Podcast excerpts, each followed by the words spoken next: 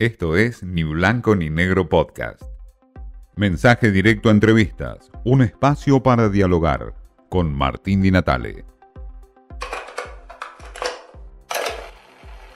Si hablamos de energía y problemas eh, en el mundo que hoy está teniendo tanto la Argentina como Europa, como Estados Unidos a raíz de la guerra, eh, hablamos con Daniel Montamat, alguien que sabe muchísimo de energía.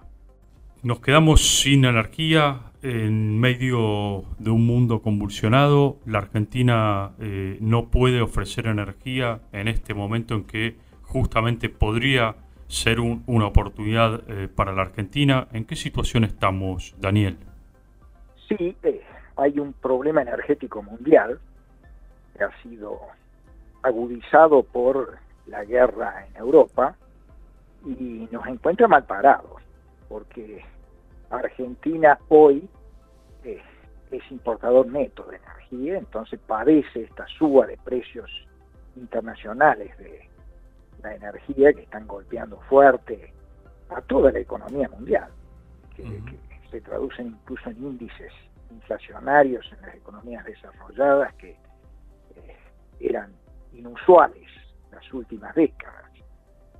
Argentina va a tener un déficit de balanza comercial energética que este año estamos estimando en 5.500 millones de dólares. Es decir, el déficit energético pega en las cuentas externas, demanda dólares de energía importada.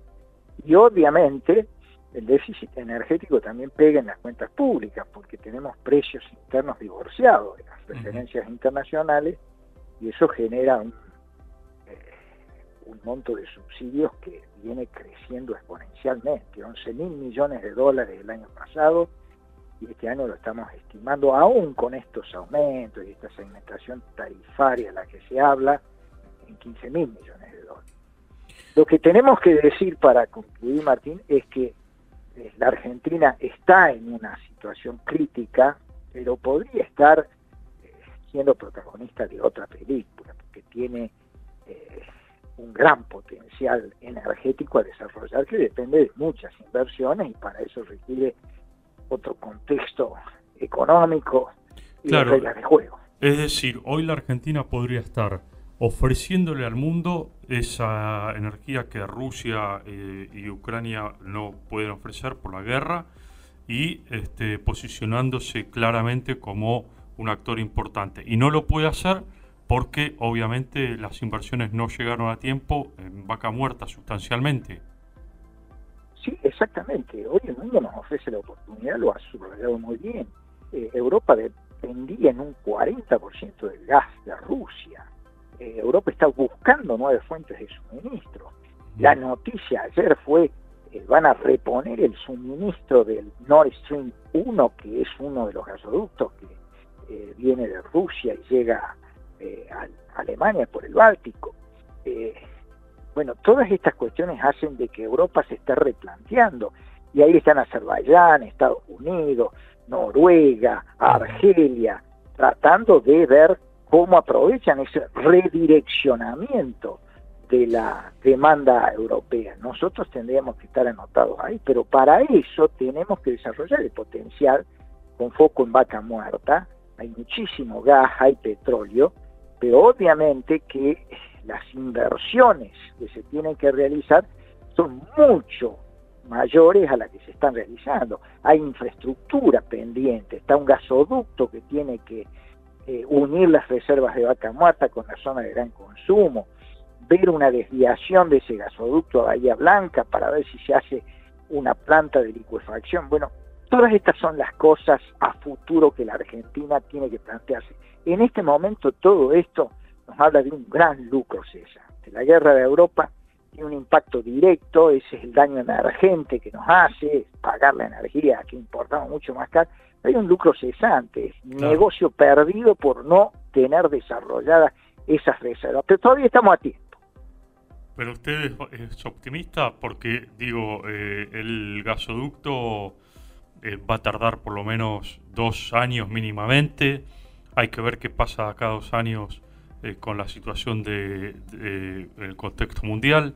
Digo, ¿es, ¿es, posible que la Argentina pueda reposicionarse a nivel energético en el mundo? Tiene una gran oportunidad no debe hacerlo solo, debe hacerlo en el, en el marco del Mercosur. Mm. Eh, hay que tratar de relanzar el tratado de ese Mercosur-Unión Europea, porque frente a nuestros incumplimientos, a la trayectoria de default que tenemos, eh, un acuerdo Mercosur-Unión Europea nos presta credibilidad y nos presta institucionalidad. Aparte, Europa necesita hoy eh, la energía que puede brindarle Brasil y Argentina. Brasil es un fuerte productor de petróleo y, exportador de petróleo y Argentina podría estar proveyéndole gas. Así que sí, en el marco del Mercosur yo creo que la Argentina podría estar ofreciendo a Europa hoy seguridad energética, ya pasaba a ser clave con eh, la nueva realidad de, la guerra, el conflicto bélico, y seguridad alimentaria a los países de eh, Asia-Pacífico, ¿no? China, India, etcétera. Daniel, le hago la última, y en este contexto, ¿cómo eh, juega China precisamente en la Argentina, digamos, y las inversiones de China? ¿Son confiables? ¿Es posible aliarse a un actor tan relevante como China sin perder en el medio? Bueno, por eso digo que no lo tenemos que hacer solo esto, hay que tener la masa crítica del Mercosur, que hay que negociar con China. Ahí está en juego más la seguridad alimentaria y lo que tenemos que decirle nosotros es déjenos convertir la proteína vegetal que hoy le estamos enviando con poroto de soja, aceite de soja, en proteína animal, déjenos fabricar los pollos, los cerdos aquí y en biocombustibles que le podemos mandar. Pero eso si lo negociamos solito no se va a dar. Agrega cinco o seis veces valor a lo que hoy estamos vendiendo. Pero tenemos que hacer con la masa crítica del Mercosur. Creo que hay que tener buena relación comercial con China. Y mire, lo que le he dicho es complementario, porque con Europa estaba muy focalizado el tratado Mercosur-Unión Europea, lo agropecuario.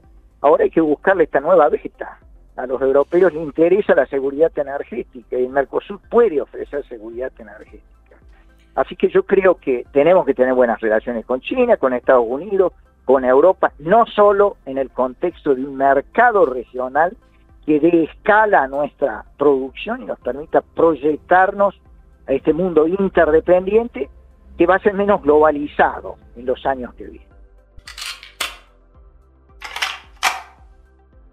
ex eh, secretario de Energía, ex eh, director de IPF, Montamat nos da una mirada, por supuesto, lo que tiene que ver con la oportunidad perdida para la Argentina en términos de eh, propuestas energéticas, cómo negociar con China en términos de Mercosur y cómo proyectarnos para tener una mirada optimista en términos también de desarrollo energético. Esto fue Ni Blanco ni Negro Podcast.